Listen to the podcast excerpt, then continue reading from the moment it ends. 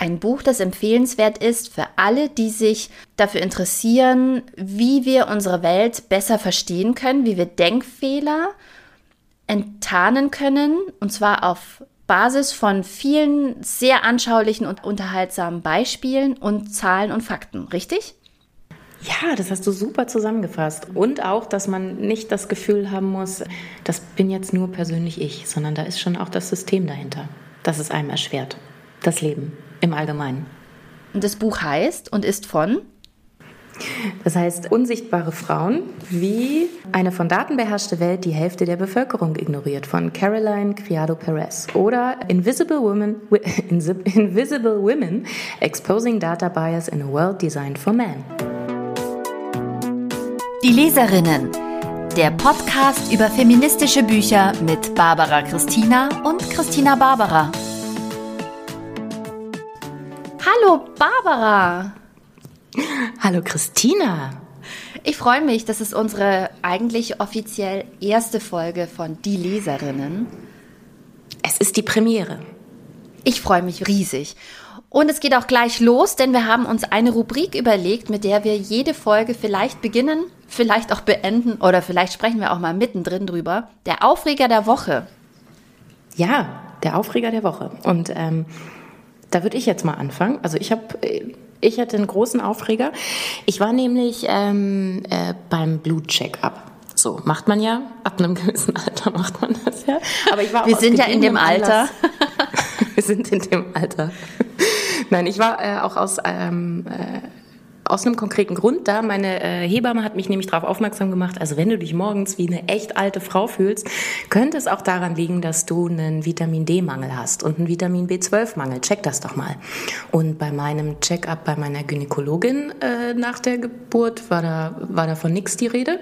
Also bin ich dann äh, zu meiner Ärztin gegangen und sie hat das gecheckt und sie hat gesagt, oh mein Gott, das ist, ist ja quasi gar nicht mehr vorhanden. Wir müssen da jetzt sofort mit einer Intensivkur rangehen. Ähm, und diese erste Vitamin D-Intensivkur habe ich auch von der Krankenkasse bezahlt bekommen. Also mal ganz ab, davon abgesehen, dass dieser Check-up mich sehr viel gekostet hat. Also es war nicht umsonst. Ähm, hat mich, äh, kosten mich jetzt auch diese Vitaminpräparate was. Und ich, äh, ich finde, das ist eine Frechheit, weil ich habe das ja nicht bekommen, weil ich mich jetzt jahrelang ungesund ernährt habe, sondern weil ich ein Kind auf die Welt gebracht habe und dieses Kind gestillt habe. Und äh, das passiert immer, dass man dann einfach mal einen Vitaminmangel hat. Und ich finde, das sollte auch dann äh, von der Krankenkasse übernommen werden und auch von der äh, Krankenkasse sollte man auch motiviert werden, das mal checken zu lassen. Ich finde vor allem es unglaublich, dass man mit den Kindern, also wenn man ein Kind hat, vielleicht hast du ein Kind, liebe Hörerin oder lieber Hörer, da geht man ja immer wieder zu diesen U-Untersuchungen. Wahnsinnig viele U-Untersuchungen. Gefühlt jede Woche ist man da. Ja.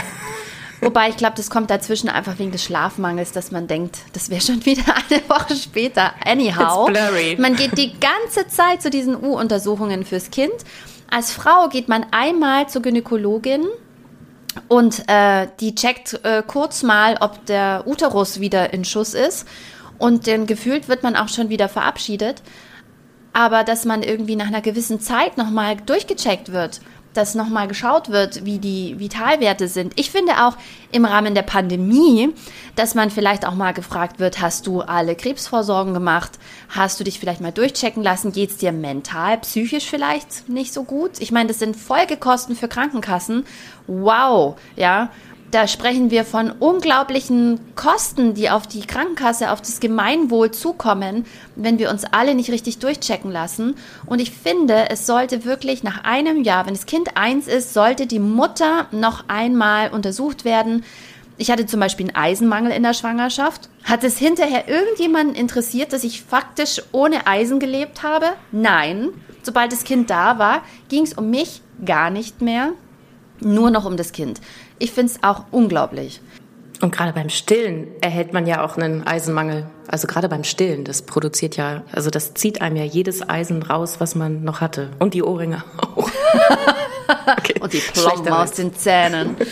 Aber was ich genauso ungerecht finde und unglaublich, wir hatten ein so wunderbares, funktionierendes Krebsvorsorgesystem für Frauen Die Frauen sind da auch wirklich gewissenhaft, finde ich. Also im Vergleich zu Männern und Urologie und so, ja, nicht umsonst gibt es den Movember ähm, oder muss es den geben. Wir Frauen, wir gehen tatsächlich gerne mal zum Arzt und lassen uns durchchecken.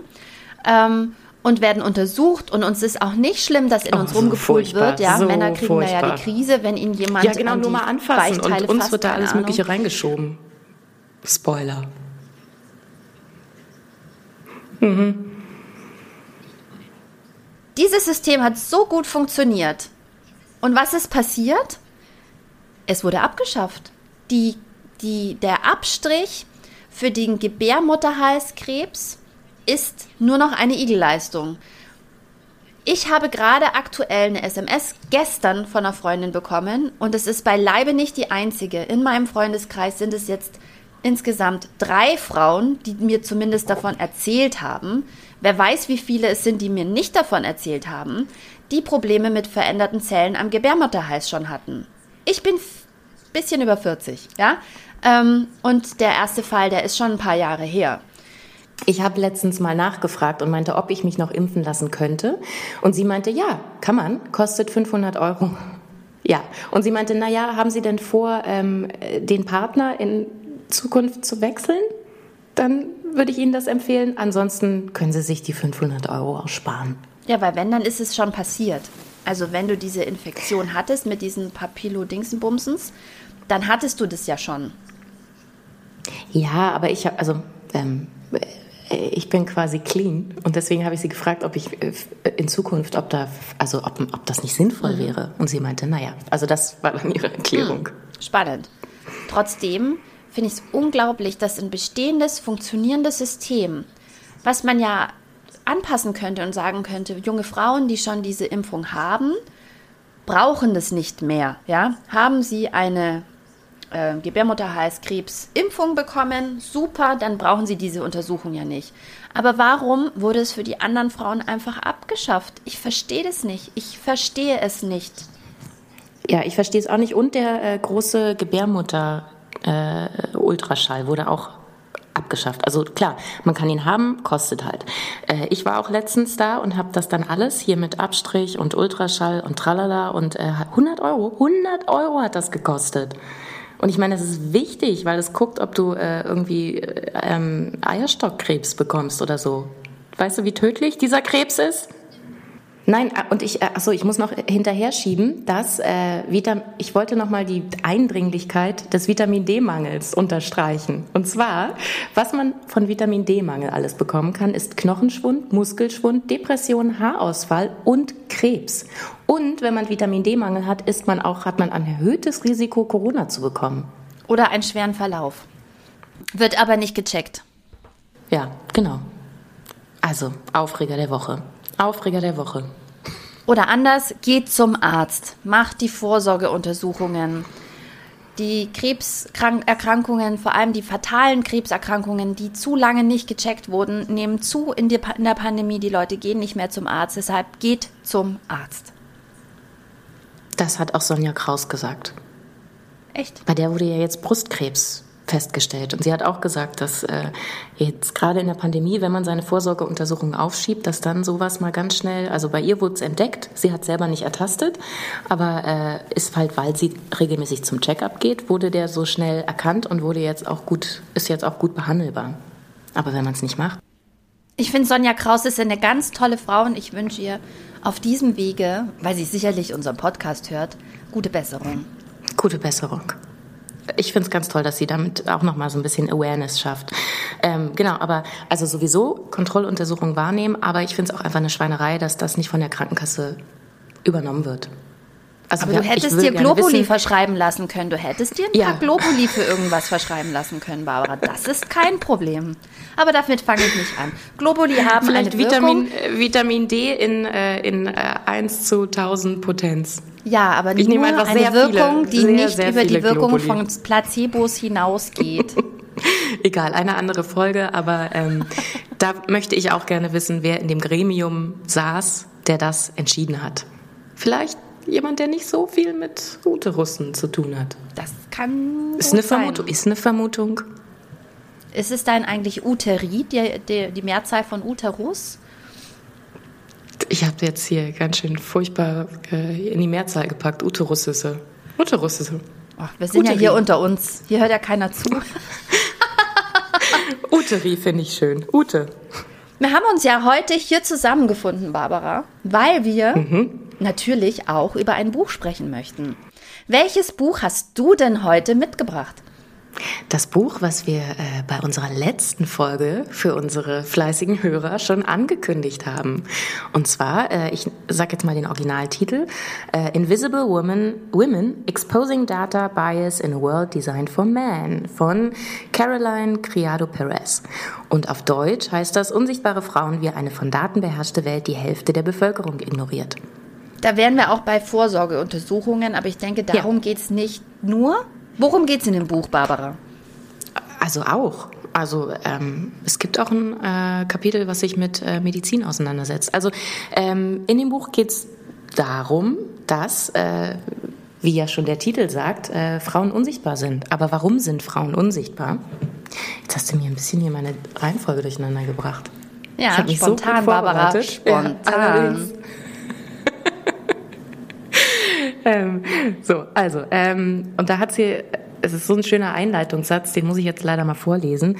Alle Geschichten, die wir über unsere Vergangenheit, Gegenwart und Zukunft erzählen, sind von Abwesenheit geprägt. Es ist eine geschlechterbezogene Lücke in, der, in den wissenschaftlichen Daten, eine Gender Data Gap. Und über diese Gender Data Gap und was sie auslöst, also das ist einfach nicht, es ist ja keine böse Absicht, dass äh, dass Daten nicht erhoben werden. Es wird halt oft nicht daran gedacht, wenn äh, Entscheidungsrunden nicht divers zusammengesetzt sind. Fassen Sie das mal so zusammen. Und äh, da hat sie wahnsinnig viele sehr, sehr anschauliche Beispiele gebracht. Ich finde das ein wunderbares ähm, erstes Buch für unseren Podcast, weil wir einfach erstmal mit Fakten anfangen und nicht mit so einer Gefühlslage, mit so einem, hm, ich glaube, wir sind noch nicht so richtig gleichberechtigt. Ich habe da so ein Gefühl, das ist auch irgendwie immer komisch bei mir im Alltag, sondern hier geht es ganz klar um Daten, um Fakten, um wissenschaftliche Erhebungen. Wie hast du das Buch für dich entdeckt, Barbara? Ähm, ich habe einen Spiegelartikel gelesen, spiegel.de und äh, fand, fand den super, den Artikel, und dachte, wow, was? Es ist alles, es ist alles wahr. es ist nicht nur so ein Bauchgefühl, dass, dass ich hier irgendwie mich ungerecht behandelt fühle in diesem System. Nein, es, äh, es entspricht der Wahrheit. Ähm, aber es ist so versteckt, dass man da gar nicht drauf kommt. Ähm, und der, der Spiegel.de Artikel hatte auch einen ganz schönen Namen. Und zwar, ich äh, blättere hier mal kurz. Ähm, M, M, M, M, M, M, M. Oh nein. Das ist nicht. Ach. Das hat das eigentlich so gut zusammengefasst. Aber du äh, springst hier durch meine Themen. Ich habe hier quasi so, so einen äh, Vortrag vorbereitet, aber die äh, Christina macht so hier, da, da, da. Ja, da kann ich mal ein bisschen abfragen, Barbara, ob du gut vorbereitet bist. Ob du ja nicht irgendwie nur was aus dem Internet ausgedruckt hast, sondern ob du da auch wirklich das Buch selbst gelesen hast. Transferleistung. Ja, nee, finde ich jetzt nicht. Steht hier irgendwo drin. Hättest du mich einen Vortrag halten lassen, dann hätte ich es dir sagen können. Das ist Aber hier so, keine One-Woman-Show. Außerdem verlinken wir natürlich den Artikel auch in den Show Notes. Das sagt man so, wenn man einen Podcast macht. genau, Show Notes. Da machen wir es. Ist aber hinter der Paywall, muss ich, äh, muss ich vorwarnen. Müssen wir was über die Autorin wissen? Ja, gut, dass du es fragst. Also, ähm, die Autorin, Caroline Criado Perez, äh, ähm, kommt aus England, also UK, und ähm, hat zuerst ähm, Oper, wollte zuerst Opernsängerin werden, hat das auch studiert, ähm, ist dann aber mal umgeschwenkt auf ähm, Englisch und englische Literatur, ähm, hat das ähm, an der University of Oxford studiert und hat auch, äh, ist auch stolze Trägerin äh, des Ritterordens. Und zwar hat sie den für ihren Einsatz in den ähm, Medien zu Gleichstellung und äh, Feminismus bekommen. Äh, Teil davon war äh, eine Aktion, die sie initiiert hat, ähm, dass äh, sie die weibliche, also die, die letzte weibliche Darstellung auf einem englischen Geldschein schützen wollte. Das war 2013 und ähm, die Bank of England hat entschieden, dass sie ähm, wer war denn das nochmal? Also eine Frau gegen Winston Churchill. Ah, Elizabeth Fry wollte sie austauschen gegen Winston Churchill. Und äh, das war die 5-Pfund-Note äh, und das, damit wäre dann komplett auf allen Geldscheinen nur noch ein Mann da gewesen. Und dann hat sie gesagt, das kann doch nicht sein. Also hier von wegen äh, Repräsentanz und Visibility. Ähm, da, da, sind dann nur noch Männer. Die letzte Frau war, ist es wirklich notwendig? Und die Bank of England hat dann ähm, aber gesagt, ja, weil ähm, wir wählen unsere Persönlichkeiten nach objektiven Auswahlkriterien aus. Ähm, und die wären, der Name muss weiterhin bekannt sein, sie müssen gute Kunstwerke erschaffen haben, sie sind nicht umstritten. Und sie haben einen allgemein anerkannten, nachhaltigen Beitrag geleistet. So, dann hat sie gesagt, ja, das äh, sind das denn wirklich objektive Kriterien? Oder liegt es vielleicht daran, äh, dass es einfach für Frauen wahnsinnig schwer ist, auch in der Geschichte sichtbar zu bleiben? Und da hat sie ein ganz, ganz schönes Beispiel angeführt, in ihrem Buch auch. Ähm, und zwar äh, anhand von Francesco Cavalli, das war der erfolgreichste Opernsänger des 17. Jahrhunderts. Ähm, der war deswegen auch ist heute noch so erfolgreich, weil er hatte das Geld und das Amt, alle Werke in einer Bibliothek aufzubewahren, die er geschrieben hat. Dann äh, bezahlte er posthum auch einen Archivar, der sich um seine Manuskripte kümmert.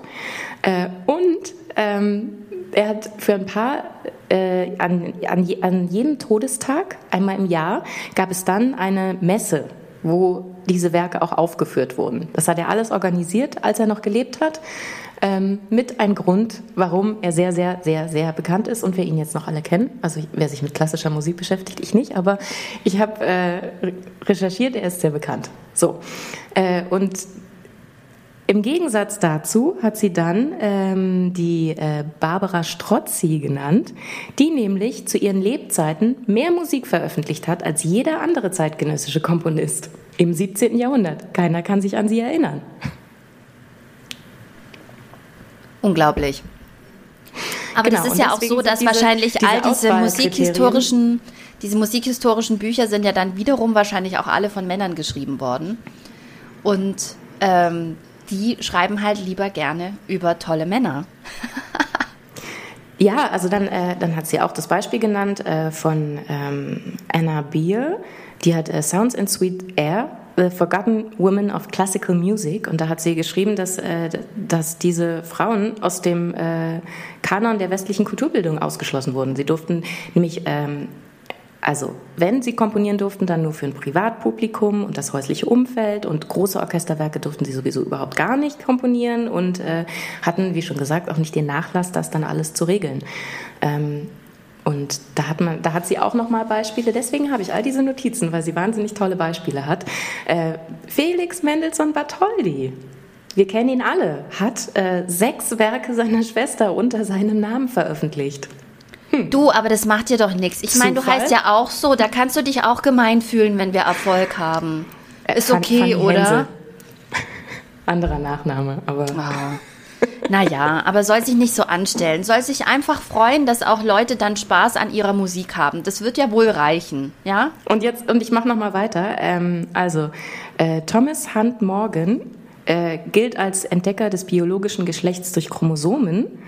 Ähm, gilt er aber er ist nur darauf gekommen, weil Nettie Stevens Experimente mit Mehlwürmern gemacht hat. Dann hat sie es entdeckt und hatte mit ihm eine private Korrespondenz und er hat Details zu ihrem Experiment nachgefragt und hat es dann als seins ausgegeben. Hm, Zufall.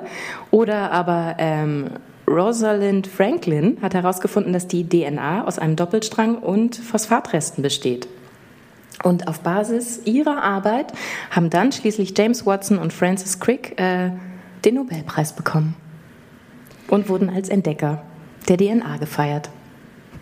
Wahnsinn. Und es gibt so unglaublich viele Beispiele, was das betrifft, die man einfach so, wenn man ein bisschen ähm, sich damit beschäftigt und ein bisschen aufmerksam durch die, durch die Geschichte liest, die man da irgendwie findet. Ich habe neulich einen ganz witzigen ähm, alten Beitrag, Fernsehbeitrag aus dem SWR gesehen. Da waren Charles und Ray Eames im Fernsehen. Und mhm. heute weiß man ja, dass die beiden zusammengearbeitet haben. Ja, ja. beide zusammen. Mhm. Die war ein, waren ein Design-Team. Mhm. Und er wird die ganze Zeit gefragt und sie sitzt daneben und raucht. Es hat sie niemand auch nur eine einzige Frage gefragt. Niemand. Es ist unglaublich. Und mhm. ich möchte gar nicht wissen, wie tief wir da graben müssen.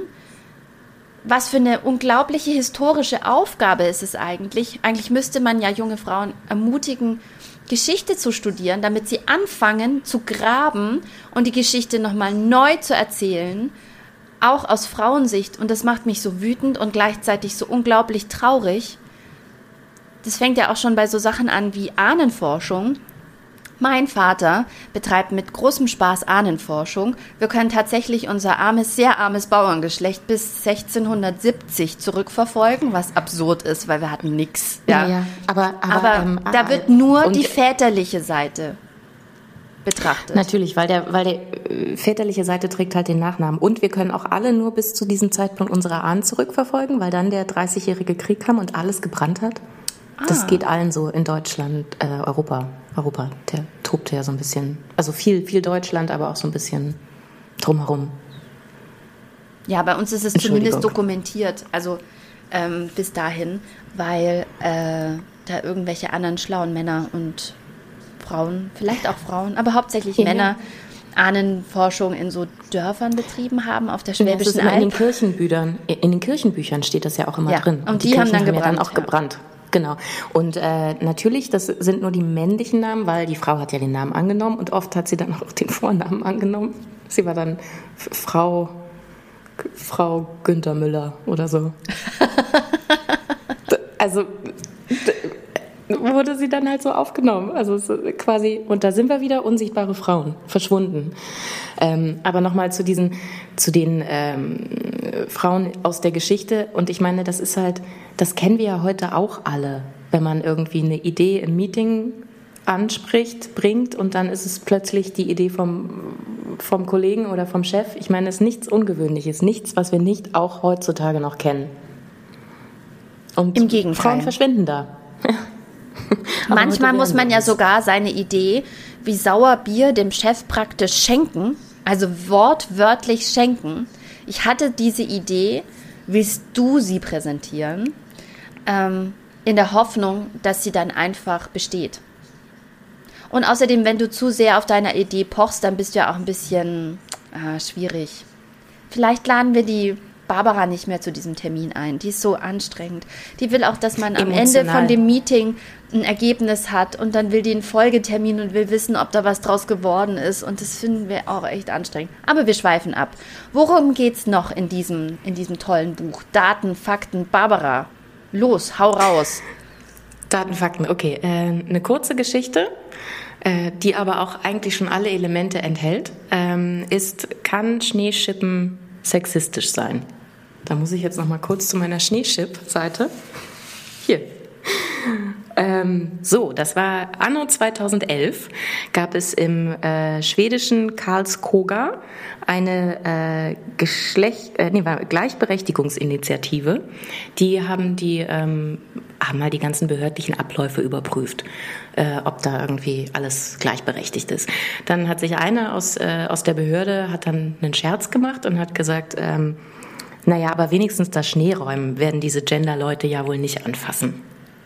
Ha, und dann haben diese Gender-Leute gesagt, oh, eine ganz gute Idee, dann gucken wir uns doch mal dieses Schneeräumen an, ob es denn wirklich äh, geschlechtergerecht ist. So. Und äh, dann haben sie sich mal den Ablauf von, vom Schneeschippen angeguckt. Äh, da ist es dann nämlich so, erstmal wurden, wie wir es ja auch kennen aus dem Winter, äh, wurden die Hauptverkehrswege von Schnee befreit. Und die Geh- und Fahrradwege kamen dann als letztes dran.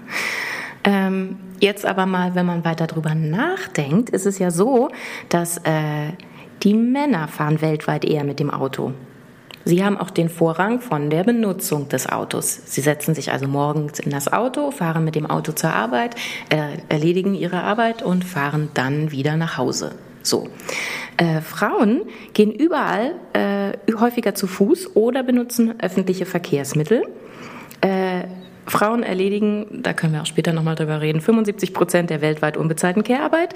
Sie bringen morgens die Kinder in die Schule, äh, sie gehen dann zur Arbeit, manchmal begleiten sie zwischendurch noch ein älteres Familienmitglied zum Arzt, äh, sie erledigen die Heim, auf dem Heimweg die Einkäufe. Äh, eine berufstätige Frau mit einem Kind unter fünf Jahren legt 54 Prozent mehr miteinander verknüpfte Wegstrecken zurück. So, Sie sind also auf den Fußgängerwegen unterwegs, Sie stehen an den Fußgängerwegen, wenn Sie auf den Bus warten äh, und Sie benutzen öffentliche Verkehrsmittel. Ähm, das Schneeräumen ist also keineswegs geschlechtsneutral. Dann hat äh, Karlskoga beschlossen, okay, na dann ändern wir doch mal die Reihenfolge. Ähm, zuerst werden die Fußwege und die Radwege geräumt, weil Frauen sind auch häufiger mit dem Rad unterwegs. Ähm, und ähm, mit dem Auto ganz ehrlich, kommt man auch besser durch eine verschneite Straße als mit einem Kinderwagen über einen verschneiten Fußgängerweg. Äh, das Ergebnis war, ähm, so, dass sie, sie haben nämlich auch, ähm, also sie konnten in die äh, Akten der Krankenhäuser gucken, dass ähm, 79 Prozent der Verletzungen ähm, von Fußgängern, also während des Winters äh, verletzen sich äh, 79 Prozent durch Stürze weil der Fußweg nicht geräumt ist. Und der Anteil der Frauen liegt dabei an, bei 69 Prozent. Ähm, und die äh, Kosten fürs Gesundheitssystem und die Produktivitätseinbußen durch den Krankheitsausfall lagen bei 3,4 Millionen Euro je Winter. Und ähm, diese Kosten waren doppelt so hoch wie äh, die Instandhaltung der Straßen und Wege. Da wären wir auch und mal Sie wieder bei der unbezahlten Care-Arbeit, weil diese Millionen Euro haben sich natürlich nur auf die Erwerbstätigkeit bezogen. Die Frau, die mit dem gebrochenen Bein nicht mehr alles im Haushalt machen kann, ist da noch nicht mit eingerechnet, die Hausarbeit. Na, ne? vielleicht die, die, die, Haushaltshilfe, die dann engagiert wird. Auf ja, jeden Fall konnten sie diese ja. Kosten deutlich senken, weil dann äh, sehr viel weniger FußgängerInnen sich verletzt haben. Wow. Es sind so Nur kleine durch einmal Dinge. Schneeschippen in der anderen Reihenfolge. Und äh, daran sieht man dann nämlich auch, äh, das ist halt ein Prozess, da hat niemand drüber nachgedacht. Und das war ein Prozess, in dem wahrscheinlich vor allen Dingen Männer saßen, die gesagt haben, ja natürlich, ich muss ja mit meinem Auto hier zum Amt fahren, muss ja freigeräumt sein. Also das hat natürlich Vorrang vor dem ganzen anderen Quatsch. Also vielleicht noch nicht mal bös gemeint, sondern ich muss mit dem Auto zur Arbeit, die Straßen müssen frei sein. Aber ist, äh, das ist ja das Interessante. Bös gemeint ist da nichts, ja. Das muss man, oder in den, in den wenigen Fällen würde ich jetzt mal sagen, ähm, werden ja Dinge mit Vorsatz so gemacht, dass es für Frauen blöd ist, ja, sondern es geht immer auch ganz stark darum, dass man eben in erster Linie einem männlichen Denkmuster folgt. Und es ist aber auch bei Frauen so, dass du dem männlichen Denkmuster folgst. Mhm dem Normal. Denn der Mann ist nicht nur das Männliche, sondern auch das Neutrum. Ähm, oder sieht sich als Folgen, als, als, als dieses, ja. Und dann bleibt nicht viel übrig. Das heißt, wenn du neutral denken willst, denkst du schon männlich. Das ist jetzt ein bisschen abstrakt, aber ich lese halt auch gerade Simone de Beauvoir. Ja, ähm, und? und dann aber out of the box thinking, ja, da bräuchte man mal so einen Design Thinking Prozess oder so. Quatsch, nein, es geht darum, dass man einfach manchmal wirklich, um eine schlaue Lösung zu finden, die wirklich gerecht ist, und es geht hier um Gerechtigkeit, es geht nicht um Bevorzugung von Frauen, es geht um eine schlaue, gute Lösung. Dann muss man ein bisschen weiterdenken. Das ist so anstrengend, ja. Aber man muss ja nicht nur weiter denken, sondern man braucht halt äh, an am Tisch, der Entscheidungen trifft, braucht man halt Menschen aus unterschiedlichen Lebensrealitäten. Es reicht halt nicht, wenn da nur der weiße, gesunde Mann sitzt, sondern wir brauchen halt, äh, so wie die Bevölkerung zusammengesetzt ist, da brauchen wir halt Vertreter für jede einzelne Gruppe. Oder einfach mal, also einfach ein bisschen divers, damit der weiße, gesunde Mann nicht mehr in der Überzahl ist und dann alle durchnicken und sagen, ja, ja, machen wir so, wie wir es bisher immer gemacht haben, sondern dass da auch eine, äh, eine kritische Masse ist, die dann sagt, können wir das bitte nochmal anders denken? Ich habe da eine andere Erfahrung. Ähm, meine Realität sieht da anders aus. Und äh, Worauf du hinaus wolltest, äh, auch jetzt hier mit äh, Simone de Beauvoir, da hat nämlich die Caroline auch ein äh, schönes Zitat. Ähm, unser Zitat der Woche von Simone de Beauvoir. Soll ich es vorlesen? Tu es. Diesmal? Okay. Also, die Vorstellung der Welt ist, wie die Welt selbst, das Produkt der Männer. Sie beschreiben sie von ihrem Standpunkt aus, den sie mit dem der absoluten Wahrheit gleichsetzen. Denn Frauen werden immer im Verhältnis zum Mann definiert und Frauen sind das andere, so wie auch der Titel von dem Buch. Das andere Geschlecht.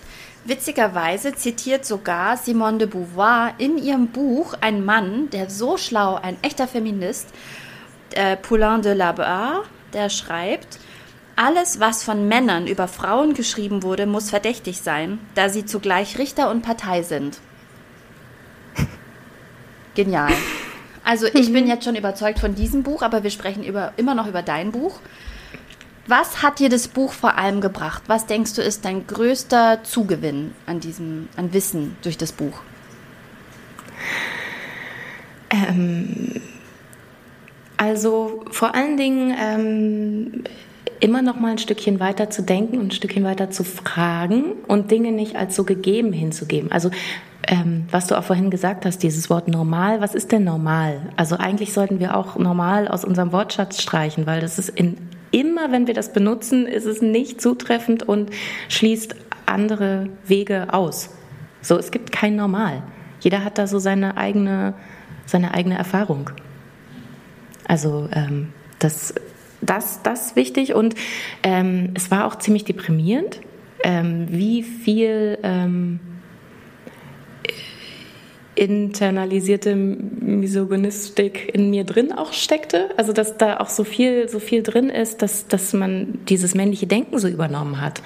Und ähm, wie schwer es ist, sich davon frei zu machen und wie man eigentlich jeden Tag nochmal neu starten muss mit ähm, äh, ist das jetzt ähm, wirklich mein Gedankengang oder ist das der Gedankengang, den äh, ich vom System übernommen habe? Ähm, macht das wirklich Sinn? Ist es wahr? Ist es also Wahrheit ist ja sowieso irgendwie schwieriges Ding.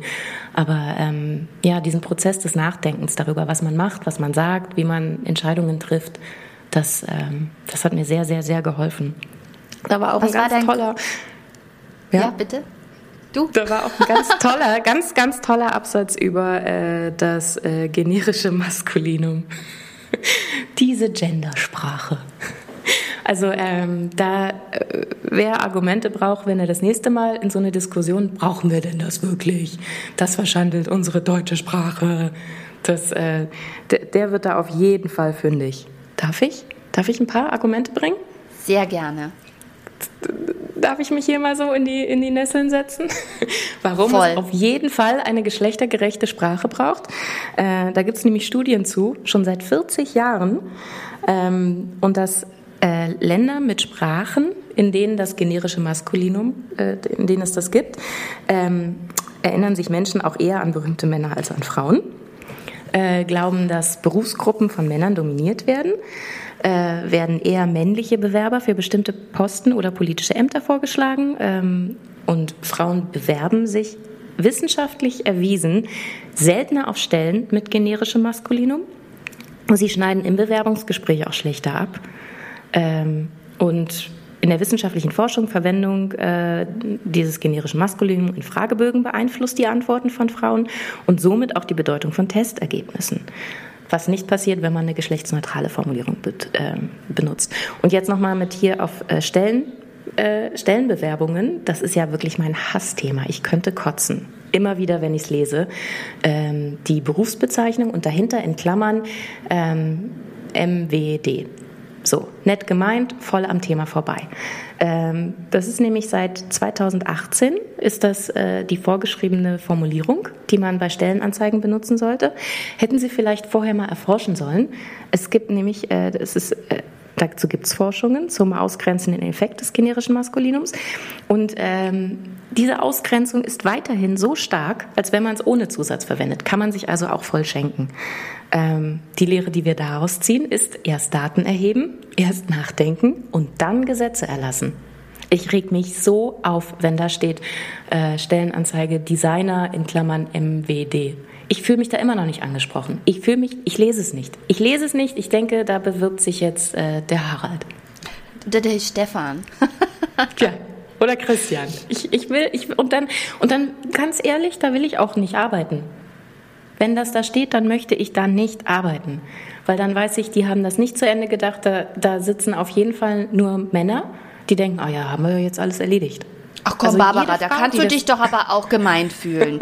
Da brauchst du jetzt nicht so empfindlich sein, ja. Die haben sich echt Mühe gegeben, da kann man sich auch gemeint fühlen. Die haben ja da schließlich auch geschrieben, sie würden sogar D nehmen, nicht nur M und W, sie würden auch D nehmen. Da steht bestimmt ganz unten auch irgendwas von klein, kann auch in Teilzeit ausgeführt werden. Die nehmen halt nee. dann doch die Vollzeitperson, aber das ist egal, ja steht da, ja, weil die Gleichstellungsbeauftragte und, der, der, der, und die Frauenbeauftragte, die haben gesagt, ähm, das soll da bitte auch stehen. Genau, das muss da stehen. Und außerdem, und außerdem kann der Uterus auch jederzeit aktiv werden. I. Das ist quasi eine tickende Zeitbombe. Ja, kann nicht nur Kinder kriegen, kann auch der Frau irgendwie ein schlechtes Gefühl einmal im Monat geben und so. Oh.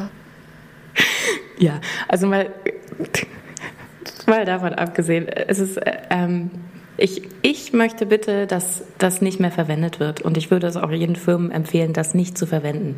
Wo ist denn das Problem, da das Sternchen zu machen? Und das, das Problem, ganz ehrlich, glaube ich, liegt daran, dass wenn man dann nämlich DesignerInnen schreibt, liest man Designerinnen.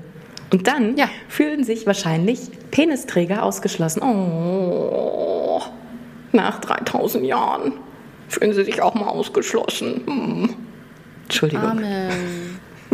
Komm, die Armen. Ich kann eine lustige Anekdote erzählen.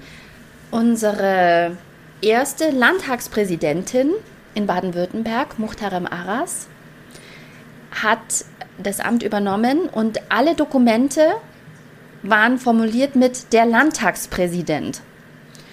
Und das Justiziarat, also die, du weißt schon, ich kann das Wort nicht aussprechen, aber alle diese Dokumente mussten natürlich dann angepasst werden. Und sie wurde gefragt, ob sie sich nicht da auch mitgemeint fühlen kann. Und sie hat natürlich sich sehr geehrt gefühlt, weil sie dieses Amt jetzt inne hat und ähm, wollte natürlich auch keine Umstände machen und war kurz davor, wirklich das abzunicken und hat dann gesagt, nimm mal Moment mal. Oder Moment mal. Nö. Nö. Ich meine, immerhin, es hat sich jetzt gelohnt. Sie macht jetzt die zweite Amtszeit. Aber ich denke doch, dass, es, ähm, dass wir weit genug in der Geschichte vorangeschritten sind, dass man sich auch mal die Mühe geben kann, eine Dokumentenvorlage zu erstellen, in der dann nicht steht der Landtagspräsident, in der Hoffnung, dass vielleicht auch nach Frau Arras nochmal eine Landtagspräsidentin irgendwann kommt, dann kann man es ja auch wieder benutzen, ne? also ist ja nicht umsonst. Ähm, haben sie jetzt alles anpassen müssen und ich finde es fantastisch, auch wenn man zum Beispiel im Landtag ist. In Stuttgart ist da eine, eine Fläche reserviert für die Büsten der Landtagspräsidenten, ja. Also da hat jeder so eine Büste auf so einer Säule. Und ich freue mich jetzt schon, wenn da Frau Aras auch erscheinen wird. Die sieht auch besser aus als die anderen. Und ähm, das finde ich super. Das erinnert mich an den Fall, als sie doch äh, dieses eine Gesetz mal ähm, im generischen Femininum heißt das so, geschrieben haben. Gibt es sowas überhaupt, ein generisches Femininum? ja, aber also äh, sie haben es für ein Gesetz mal und dann gab es ein riesen, riesen Ding. Ähm, ich habe aber jetzt die Fakten nicht bereit liegen dazu, die Daten dazu, aber das gab es und äh, wofür ich Böhmermann wirklich wahnsinnig bewundere und ganz, ganz toll finde und ich weiß auch nicht, warum das noch nicht applaudiert wurde, ist, dass auch er benutzt das generische Femininum. Was ich zum Beispiel auch toll finde, ist, ich, ich ähm, oder vielleicht gendert er auch und man hört das Sternchen nicht. Think about it. Nee, nee, Harald Schmidt zum mhm. Beispiel, der singt das Sternchen, der singt dann BürgerInnen. das ist ganz lustig. ähm, und ähm, ich wollte noch irgendwas anderes sagen, habe aber jetzt total den Faden verloren und das macht ja nichts. Böhmermann ist eh toll. Der macht mhm. viele tolle Sachen. Mhm.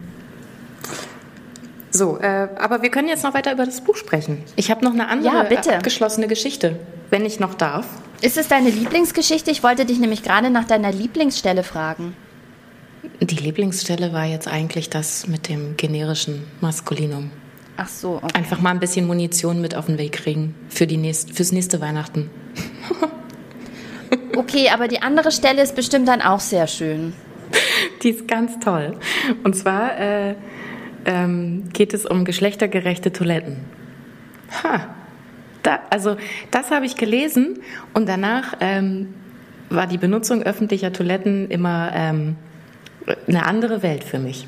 Ich bin gespannt, und weil ich mir darunter im Moment nichts vorstellen kann, weil es gibt doch nee. für Männlein an für Weiblein. Ja, ja, ja, ja, ja. Also, ähm, so. Es ist ja so, und da wirst du mir auch beipflichten, an, ähm, bei öffentlich nutzbaren Toiletten ist es so, dass da immer eine große Schlange vor den Damentoiletten ist und die Herren marschieren einfach so vorbei. Außer du gehst auf, ja, auf Technikmessen, dann hast du wirklich Glück gehabt. Dann ist genau umgekehrt. Aber das nur so als kleine ähm, Erfahrung aus meinem reichhaltigen Erfahrungsschatz meines sehr langen Lebens. Gut, aber jetzt äh, gehen wir mal davon aus, äh, es ist eine Veranstaltung, die äh, paritätisch aufgeteilt ist. Was auch immer das da ist, so ungefähr Hälfte Männer, Hälfte Frauen, Theaterbesuch oder whatever. Ähm, und jetzt halte ich fest. Äh, Herrentoiletten haben ja Kabinen und Urinale. Das heißt, pro, also pro Quadratmeter können da quasi mehr Menschen diese Toilette benutzen. Weil es ist auch so, dass äh, Damentoiletten und Herrentoiletten haben die gleiche Quadratmeteranzahl. Das äh, ist, äh, ist so im Baurecht vorgeschrieben, um das Ganze gerecht zu machen. So. Aber äh, diese Quadratmeteranzahl werden bei Herrentoiletten schon mal rein baulich äh, viel effektiver genutzt weil da ja mehr gleichzeitig rein können als bei Damen. Zudem ähm, brauchen Frauen 2,3 mal so lang für die Toilettenbenutzung wie Männer. Ähm, Frauen stellen auch die Mehrheit der älteren und behinderten Menschen. Ich äh, kann auch gleich nochmal Zahlen nachreichen äh, zu äh, der Weltbevölkerung und dem Anteil von Frauen und Männern, hatte ich ja das letzte Mal versprochen. Da komme ich dann mit Zahlen und Quellen. Ähm, Frauen werden häufiger von Kindern, älteren und behinderten Menschen begleitet. Think about it. Hier wieder die Care-Arbeit. Natürlich, äh, die Kinder gehen mit Mutti mit aufs Klo und äh, so. Ähm, sie können aber auch ihre Periode haben, ähm, müssen dann Tampons oder Binden wechseln. Sie können auch schwanger sein oder waren mal schwanger und äh, müssen deswegen häufiger zur Toilette. Ähm, und sie erkranken häufiger an Blasenentzündungen. Auch ein Grund, häufiger auf die Toilette zu gehen. All diese Daten, würde man jetzt sagen, hat mit Architektur gar nicht mit so viel zu tun, aber es hat halt mit Nutzung zu tun. Und es ist auch, also wenn man da mal weiter drüber nachdenkt, macht das total viel Sinn. Das heißt, das ist eine Fläche, die kann weniger genutzt werden als die Fläche von den Männern, aber sie wird sehr, sehr, sehr viel mehr genutzt. Und wieso kann das nicht in die Entscheidungen des Baurechts einfließen? Warum kann man dann nicht sagen, okay, vielleicht brauchen Damentoiletten einfach doppelt so viel Quadratmeter, damit wir das geschlechtergerecht haben? Und da wären wir wieder bei dem Schlau-Denken, denn im ersten Schritt würdest du ja sagen, gleiche Quadratmeterzahl ist gerecht. Ja, also ihr habt die gleiche Fläche. Oder man würde zum Beispiel sagen, es sind vier Kabinen und es ist eine Kabine und drei Pissoirs. Das ist doch gerecht. Aber man muss eben tatsächlich so viel mehr Daten und Fakten berücksichtigen, um Gerechtigkeit herzustellen, weil es eben nicht eins zu eins übertragbar ist, noch nicht mal, wie wir Pipi machen. Und es ist ein wahnsinnig emotionales Thema. Fun Fact am Rande. Eine, äh, also eine Arbeitsstelle, bei der ich mal gearbeitet habe, ähm, ich habe dieses Buch gelesen und dann habe ich das mal angestoßen. Also äh, auch, äh, dass wir mal eine Diskussion darüber führen, wie man das denn auch ähm, äh, jetzt für diverse Menschen, weil es gibt ja auch Publikumsverkehr, wie kann man das denn da alles einbeziehen? Wir haben jetzt nur Herren- und Damen-Toiletten und die waren auch einfach so ein bisschen unglücklich aufgeteilt und es war immer so, die äh, weiblichen Mitarbeiterinnen mussten da immer anstehen, weil das war halt so aus eben genannten Gründen so. Ähm, und wir haben dieses Diversitätsthema auch noch mit reingebracht. Naja, auf jeden Fall haben wir dann vorgeschlagen, lass uns doch einfach das so machen, dass, äh, dass die Toiletten unten ähm, von allen divers benutzt werden können. Und wir haben äh, so ein bisschen in, ähm, na, wir haben halt selber Schilder gemacht und das so entschieden, von unten heraus. Und es gab eine Abmahnung. Es gab eine Abmahnung. What? Deswegen. Ja. Wow. Ja, da siehst du mal, wie emotional aufgeladen das Thema ist. Und es war wirklich ganz schwierig, diese Diskussion zu führen, weil die war ähm, nur emotional. Da ging es dann nur mit, aber wie und soll hier irgendjemand meinen Penis sehen? Ich weiß nicht genau, worum es ging, aber es war, äh, es war schwer, das über Fakten zu klären. Aber ich glaube ja, dass im, also so unemotional, es ist wirklich, also das unemotionalste, was an meinem Tag passiert, ist, wenn ich die Toilette benutze. Abgesehen Dachtest davon, du? dass es meine Me-Time ist und ich mich dort verstecken kann. Ähm, Weil vor es ein dem Schloss Rest, hat. Es hat ein Schloss und ich kann mein Handy mitnehmen und ich bin dann einfach weg. ähm, aber emotional ist an dem, an dem, was ich da tue, nichts. Aber ich glaube, das ist wiederum ganz anders bei Männern. Vielleicht muss man das aber auch mit berücksichtigen, wenn man über Gerechtigkeit spricht. Ähm, vielleicht brauchen die dann einfach so ähm, Single-Toiletten, weißt du, so wie, wie manchmal im Krankenhaus, diese behindertengerechten großen Toiletten, wo nur eine Person rein kann. Das ist dann so die Männertoilette und die restliche Fläche ist für Frauen, weil Männer brauchen ihre Privatsphäre. Ich kann das verstehen, ja. Es gibt ja auch Männer, die müssen dann nach Hause fahren für bestimmte Dinge, weil das im öffentlichen Raum nicht möglich ist. Und nur durch, durch lange Denkarbeit und emotionales Ankommen, zum Beispiel am Arbeitsplatz, kann dieser Raum dort umgewidmet werden in ein privates Umfeld, wo man bestimmte Dinge tun kann. Ähm, ich möchte da viel Verständnis zeigen, aber trotzdem brauchen wir mehr Klos für Frauen. Punkt. Ja, danke. Punkt. Und ähm, das, das ist halt, ähm, das ist ja jetzt nur ein Beitrag. Also ich meine, darüber hat sie halt auch das Kapitel, äh, Kapitel, also eigentlich ist es ja durchgehend. Wie wird denn der öffentliche Raum genutzt? Und für wen ist dieser öffentliche Raum äh, ausgelegt? Und wer entscheidet, wie dieser öffentliche Raum ausgelegt wird? Und da geht es halt auch ganz viel darum, ähm, das alte Thema mit äh, Sicherheit im öffentlichen Raum auch. Äh, wie ist denn das mit den dunklen Parks und den dunklen Straßen und dem Sicherheitsbedürfnis von Frauen, weil sie halt einfach vermehrt männlicher Gewalt ausgesetzt sind und ähm, das alles. Ich meine, du fängst halt äh, mit der Toilette an, aber letztendlich ist es alles. Es ist immer vom Kleinen und vom Großen. Das ähm, Private ist politisch. Absolut. Und wenn wir dann auch darüber gesprochen haben, schon, dass ja Frauen tatsächlich sehr viel mehr öffentliche Verkehrsmittel und zu Fuß ähm, unterwegs sind. Das war kein Satz, aber du weißt, was ich meine. Ähm, mhm. Im Gegensatz zu Männern. Ich habe das neulich auch in einem Podcast, der wirklich interessant war, über Ökofeminismus gehört und war wirklich mhm. erstaunt, also ich lerne ja auch jeden Tag Dinge dazu. Wir beide, wir sind ja einfach nur Leserinnen, ja. Also wir sind keine studierten Genderwissenschaftlerinnen. Das muss man vielleicht an der Stelle auch mal sagen. Ähm, sondern wir sind einfach nur zwei Leserinnen, die gerne lesen und schlauer werden und große Aha-Effekte gerne haben in ihrem, ihrem, in ihrem Lesen. Ähm, und ähm, da habe ich das gelernt, dass, dass Frauen tatsächlich auch am Klimawandel insofern einen geringeren ähm, Anteil haben, weil sie viel weniger Landfläche auch besitzen und damit auch die Landnutzung nicht mit beeinflussen können und weil sie eben auch zum Beispiel ähm, Verkehrsmittel ganz anders benutzen. Und wenn du jetzt über darüber sprichst, wie das genderneutral oder gendergerecht oder überhaupt gerecht für alle, wir reden ja hier nicht nur über Geschlechter, gerecht für alle am gesellschaftlichen Leben Beteiligten erfolgen kann, dann muss ich sagen, dass, dass in Deutschland fast alles auf Autofahrer ausgerichtet ist, ist dann von vornherein einfach ungerecht. Und zwar nicht Fahrradfahrern gegenüber und ähm, die sind hier nochmal ganz anders als bei dir in Berlin. Hier sprechen wir von Profi-Fahrradfahrern, ja, Pendler-Fahrradfahrern, die in einem Komplettoutfit wirklich krass unterwegs sind. Da wird auch nicht bei Rot über die Ampel gefahren wie am Rosenthaler Platz, sondern das sind Hardcore-Profi-Fahrradfahrer. Ähm, das ist keine Ungerechtigkeit Fahrradfahrern gegenüber, sondern es ist eine Ungerechtigkeit, wie, wie der Raum, in dem wir leben, die Welt, in der wir leben, aufgeteilt wird. Und es ist unglaublich, wir gehen von der Toilette aus. Und es ist eigentlich ein globales Riesenproblem. Und der erste Schritt dahin wäre Gerechtigkeit zwischen den Geschlechtern. Und ich glaube ja, dass wir in einer besseren Welt leben könnten, wenn wir diesen Schritt nicht mehr denken müssten, also wenn da Gleichheit herrschen würde, dann könnten wir alle anderen marginalisierten Gruppen so viel leichter mit berücksichtigen, weil ich glaube, dass die weiteren Schritte nur noch kleinere wären.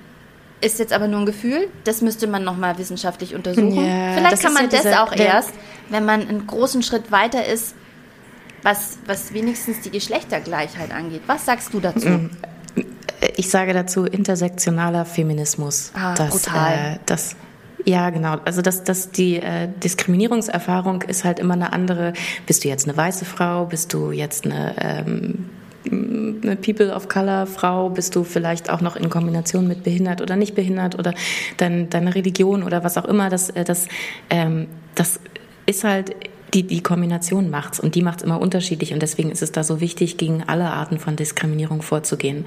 Wir sitzen ja alle in einem Boot, aber das ist jetzt auch mal wirklich ein guter Anlass, um ähm, zu sagen, Frauen sind halt auch keine Minderheit, ne? Eben, das da meine waren ich. wir schon mal. Frauen sind keine Minderheit und ähm, ich weiß nicht, vielleicht setze ich mich damit in die Nesseln, aber ich finde, wenn man, wenn man mal gelernt hat, ähm, also wie kann das kommen? Jeder hat eine Mutter, viele haben Schwestern. Wie können Männer, also wo haben sie es gelernt, dass es okay ist, äh, selbst Familienmitglieder zu diskriminieren und als andere Wesen anzusehen? Und ich glaube, wenn man das als Kind verinnerlicht hat, dann ist jede andere Art Diskriminierung auch leichter hinzunehmen und mitzunehmen. Aber also da will ich mich jetzt auch nicht aus dem Fenster hängen. Das war nur so ein Bauchding. Vielleicht, ich möcht, würde gerne mal recherchieren, mal recherchieren. ob es, ja, und ich würde gerne mal recherchieren, ob es ein Buch gibt.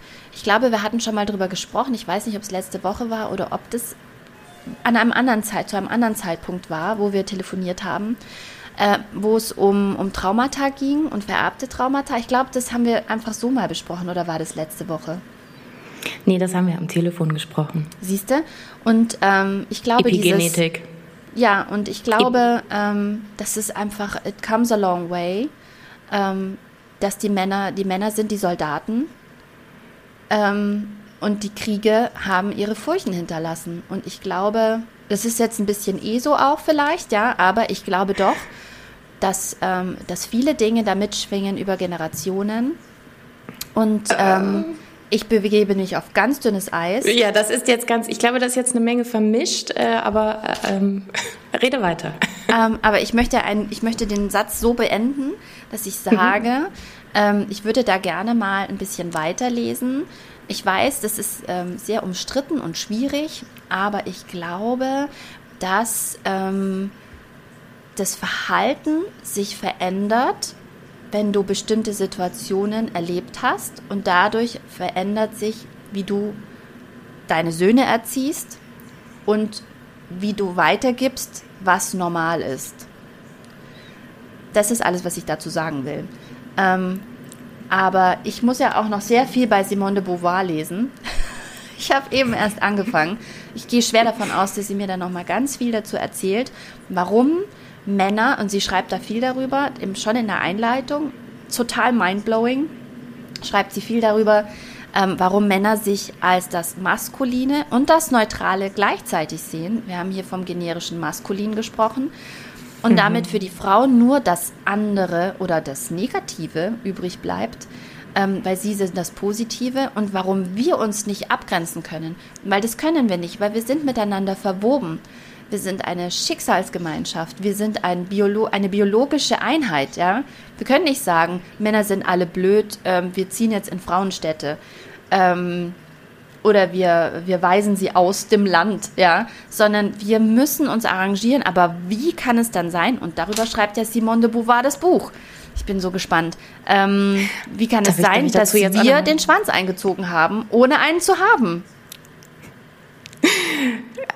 Ja, also es geht ja auch nicht nur darum, dass, äh, dass wir jetzt hier die Männer doof finden, sondern es ist ja, wie schon gesagt, Feminismus bedeutet ja, dass wir alle, alle, alle, alle Menschen ein besseres Leben haben, wenn wir aufhören, uns in unsere Ecken zurückzuziehen und uns, also ohne das andere, sondern wir alle gemeinsam. Ja, ich glaube auch, dass es alle befreit. Dann geht es den Männern besser. Es befreit auch ja. die Männer Die Männer sind genauso in, in Zwängen und in Strukturen gefangen. Ja, sie dürfen ja auch, sie dürfen ja auch keine Zeit mit ihrer Familie verbringen. Sie dürfen sich nicht ihren äh, emotionalen Themen nähern. So, das ist ja, sie haben ja so, auch so ein bisschen den, den Zugriff auf ihre weibliche Seite verloren. Und das ist ja auch total traurig. Und es ist vor allen Dingen auch echt beschissen für die Umwelt, das, wie wir es jetzt alles gerade leben. Eine abschließende ich, Frage ähm, zu deinem Buch hätte ich noch, Barbara. Ja, aber, aber wann kann ich denn jetzt hier nochmal die Daten, Zahlen, Fakten zu äh, der, der Geschlechterverteilung weltweit? die, die kannst du jetzt bringen, Barbara. Das ist so schön vorbereitet. Ja, habe ich so schön vorbereitet. Also, äh, sind wir Frauen denn wirklich eine ähm, äh, ähm, marginalisierte Gruppe? Nein, wie heißt das? Eine Minderheit. Sind wir denn, sind Frauen wirklich eine Minderheit? Ich würde sagen, Nein. Also ähm, weltweit betrachtet, äh, ja, da kommen 101,8 Männer auf 100 Frauen. Ähm, liegt aber auch ein bisschen daran, also A, es kommen mehr Jungs als Mädchen auf die Welt. Dazu hatte meine Hebamme auch eine ganz schöne Antwort. Sie meinte, na ja, die Jungs, die sind halt nicht so robust.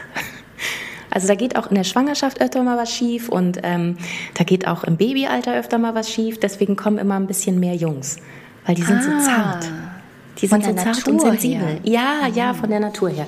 So, dann haben wir aber ähm, in Indien und in China haben wir ein ganz großes Problem. Ähm, da werden ja viele Mädchen abgetrieben, weil dann äh, eher Jungs bevorzugt werden. Und deswegen haben wir es so, dass da auf ähm, 100 Mädchengeburten kommen in Indien 110,7 und in China 115,2. Oh das ist natürlich ein riesiges Problem. Weil dann wird halt auch, dann kippt halt so eine Gesellschaft. Das ist ein bisschen wie so beim See. Wenn da zu viele Algen sind. Früher also gab es dann Krieg. Früher sind die Männer dann los und haben Dörfer niedergebrannt und Frauen mitgenommen. Also in Deutschland ist das Verhältnis 105,8 Jungs auf 100 Mädchen. Ähm, aber insgesamt in Deutschland ist es so, äh, dass. Oh Gott, wo ist denn jetzt diese Zahl? Wo ist denn jetzt Ach, das waren jetzt nur die Geburtenzahlen. Das war jetzt nur die Geburten und ähm, ähm, ähm, ähm, ähm, ähm, ähm. Äh, in Deutschland sind es nämlich 98 äh, Männer auf 100 Frauen, weil äh, Frauen sehr viel älter werden und die Männer früher sterben. Und wir sind eine ältere Gesellschaft. Und bei älteren Gesellschaften ist es immer so. Also Gesellschaften, wo viele äh, Kinder gibt, also viele junge Menschen, da ist es eher so ein bisschen, kippt es in Richtung äh, äh, Männer halt auch aus den Geburten heraus, aber äh, in älteren Gesellschaften und Europa und Japan und so würde ich jetzt, das sind halt alles ältere Gesellschaften, da kippt es halt eher Richtung Frauen. Das heißt, wir in Deutschland sind eine weibliche Gesellschaft. Ha! Und dazu kommt ja auch noch, wie sicher ist die Geburt. Und es ist ja gar nicht, ja. das ist ja auch nicht beschränkt auf Entwicklungsländer und Industrieländer, sondern ähm, wenn ich das richtig mitgeschnitten habe, ist es ja zum Beispiel extrem gefährlich, ein Kind zu bekommen in Nordamerika, vor allem wenn du eine andere Hautfarbe als weiß hast. Ja, das ist nochmal, nochmal ein Riesenbereich, der ganz furchtbar ist. Aber ähm, also es ist natürlich äh, ein Kind, also die Geburt an sich ist, äh, war auch vor 100 Jahren der Hauptgrund, warum Frauen gestorben sind. Äh, also hier, ich, ich bin so dankbar für unsere heutigen Krankenhäuser. Ich äh, wirklich wahnsinnig. Ähm, also wenn das, das waren riesige Prozentsätze, die da einfach gestorben sind während der Geburt im, im, im Wochenbett. Also das, also furchtbar alles. Ähm, aber leider äh, ist, ist das auch noch in ähm, Entwicklungsländern, sagt man das heute noch? Also ärmeren Ländern ist es halt immer noch ein Riesenproblem. Es ist immer noch die Top-Sterbeursache für Frauen. Ich würde das gerne mal für die nächste Podcast-Folge recherchieren, weil ich glaube nämlich tatsächlich, dass in den USA die Zahlen ganz furchtbar sind, was es angeht. Ich schreibe mir das mal mhm. auf. Ja, recherchieren wir Zahlen. Und äh, was wäre it. denn das nächste Buch, was wir uns vornehmen? Sehr gute Frage. Wir haben beide sehr viele Liv Strömquist-Bücher gelesen. Wollen wir darüber mal sprechen? Ein bisschen was Leichteres? Mm, ja, können wir machen. Ah, ah, und äh, hattest du nicht noch irgendwas zum Thema Wut? Das kam ja, auch so oft das kommt vor. aber erst raus. Das Wutbuch kommt so, erst. Ah, ah, ah, okay. Achso, und hier zu dem Thema ähm, hier unsichtbare Frauen, ähm, da musste ich auch sehr oft Pausen machen, weil ich so wütend wurde. Ich konnte es nicht am Stück durchlesen, weil es mich so wütend gemacht hat. Und es ist dann auch aufgefallen beim äh, Partner und Sohn. Du bist wieder so. Hast du wieder gelesen, Mama? Das ist ungefähr so wie bei die Mental Load Falle, was ich gelesen habe. Das konnte ich nicht fertig lesen. Da könnten, darüber könnten wir doch nächste Woche sprechen. Ja, also genau. Würdest du was über die Mental Load Falle, über Care-Arbeit? Sehr dann gerne. Könnte ich noch meine, meine Zahlen, die ich, die ich zur Care-Arbeit äh, für dieses Mal hatte, könnte ich dann in die nächste Folge mitnehmen. Das und, ist ähm, fantastisch. Ich befrage dich ein bisschen zur äh, Care-Arbeit und zur Mental Load. Also wenn ihr sehr wütende weiße Frauen hören wollt, die über Bücher sprechen, dann schaltet wieder ein. Aber ich habe noch eine abschließende Frage, Barbara. Die wolltest du mir jetzt einfach mit deinen entreißen. ganzen Fakten irgendwie entreißen. Die letzte, zwei, zwei letzte Fragen. Wie viele Seiten hat das Buch? Weißt du das? Das ist, ist nicht sehr so dick? dick? Nee, weiß ich nicht. Nee, nee, nee, das kann man total gut weglesen, außer man, man kriegt halt so Wutanfälle. Okay. Dann will also es ist auch vom Schreibstil her gut zu lesen, nicht wissenschaftlich, ja. sondern snackable. Also also es ist natürlich wissenschaftlich, weil sie da über Fakten und Zahlen und so, aber die sind halt so, es ist alles so krass unterhaltsam und so. Also es liest man, man will es echt schnell weglesen, damit man schnell weiter weiß, mehr weiß und ähm, freut sich schon auf seine nächste Diskussion, die man so hat zu all diesen Themen. Und würdest du das Buch empfehlen? Und wenn ja, wer sollte das Buch auf jeden Fall lesen? Ähm, also zum einen ähm, wird man da so ein bisschen ausgestattet mit, ähm, mit Fakten zu kritischen Themen. Hier geschlechtergerechte Sprache. Wenn man da immer das Gefühl hatte, das ist eine super Sache. Und dann gerät man in diese Diskussion, wo man so versucht wird, mundtot gemacht zu werden, kann man da ein bisschen gegenhalten. Ähm, das zum einen. Und äh, ich finde aber auch wirklich, äh, also für alle Frauen ist es total gut, da mal ähm, so ein bisschen die Augen geöffnet zu bekommen, wie ungerecht unser System eigentlich ist. Aber es ist auch für Männer total gut, um zu sehen, äh, in was für einer kuscheligen Welt sie leben, die komplett auf sie zugeschnitten ist. Das ist so provokativ von dir, Barbara. Vielleicht ist es für Männer auch einfach gut, weil sie dann auch ein bisschen ähm, Unterstützung bekommen, dabei Out-of-the-Box-Thinking zu betreiben und so ein bisschen außerhalb der eigenen Wohlfühlzone mal nachzudenken. Stichwort Schneeschippen im Winter. Ähm, Nein, das meine ich, das, das, also das meine ich ja gar nicht. Äh, also das werden ja, wenn dann sowieso nur Männer lesen, die sich eh für das Thema interessieren und da eh ein Gefühl für haben, dass da vielleicht eine Ungerechtigkeit herrscht. Aber dann auch nochmal äh, rauszufinden, wie, wie geartet diese Ungerechtigkeit ist. Und ähm, also wir kriegen das alle nur gemeinsam gelöst. Also um es nochmal zusammenzufassen, wir haben heute über ein Buch gesprochen, in dem es um Zahlen und Fakten rund um das Thema Geschlechtergerechtigkeit geht. Mhm. Und das Buch heißt und ist von? Das heißt äh, Unsichtbare Frauen, wie eine von Daten beherrschte Welt die Hälfte der Bevölkerung ignoriert von Caroline Criado Perez oder äh, Invisible, Women, Invisible Women Exposing Data Bias in a World Designed for Men. Ein Buch, das empfehlenswert ist für alle, die sich dafür interessieren, wie wir unsere Welt besser verstehen können, wie wir Denkfehler enttarnen können, und zwar auf Basis von vielen sehr anschaulichen, unterhalt, unterhaltsamen Beispielen und Zahlen und Fakten, richtig? Ja, das hast du super zusammengefasst. Und, ähm, und auch, dass man nicht das Gefühl haben muss, ähm, das bin jetzt nur persönlich ich, sondern da ist schon auch das System dahinter, das es einem erschwert. Das Leben im Allgemeinen. Es bleibt uns jetzt nichts anderes mehr übrig, als uns zu verabschieden. Ja, auf Wiedersehen und einen äh, schönen, lesereichen Tag. Liebe Grüße in den Norden nach Berlin und, und in den Süden. Dankeschön. Und schaltet doch beim nächsten Mal wieder ein, wenn die Leserinnen sich treffen und gefährliches Halbwissen zu interessanten Büchern teilen. so schön gesagt, Christina. Es war mir eine Freude. Tschüss. Ciao.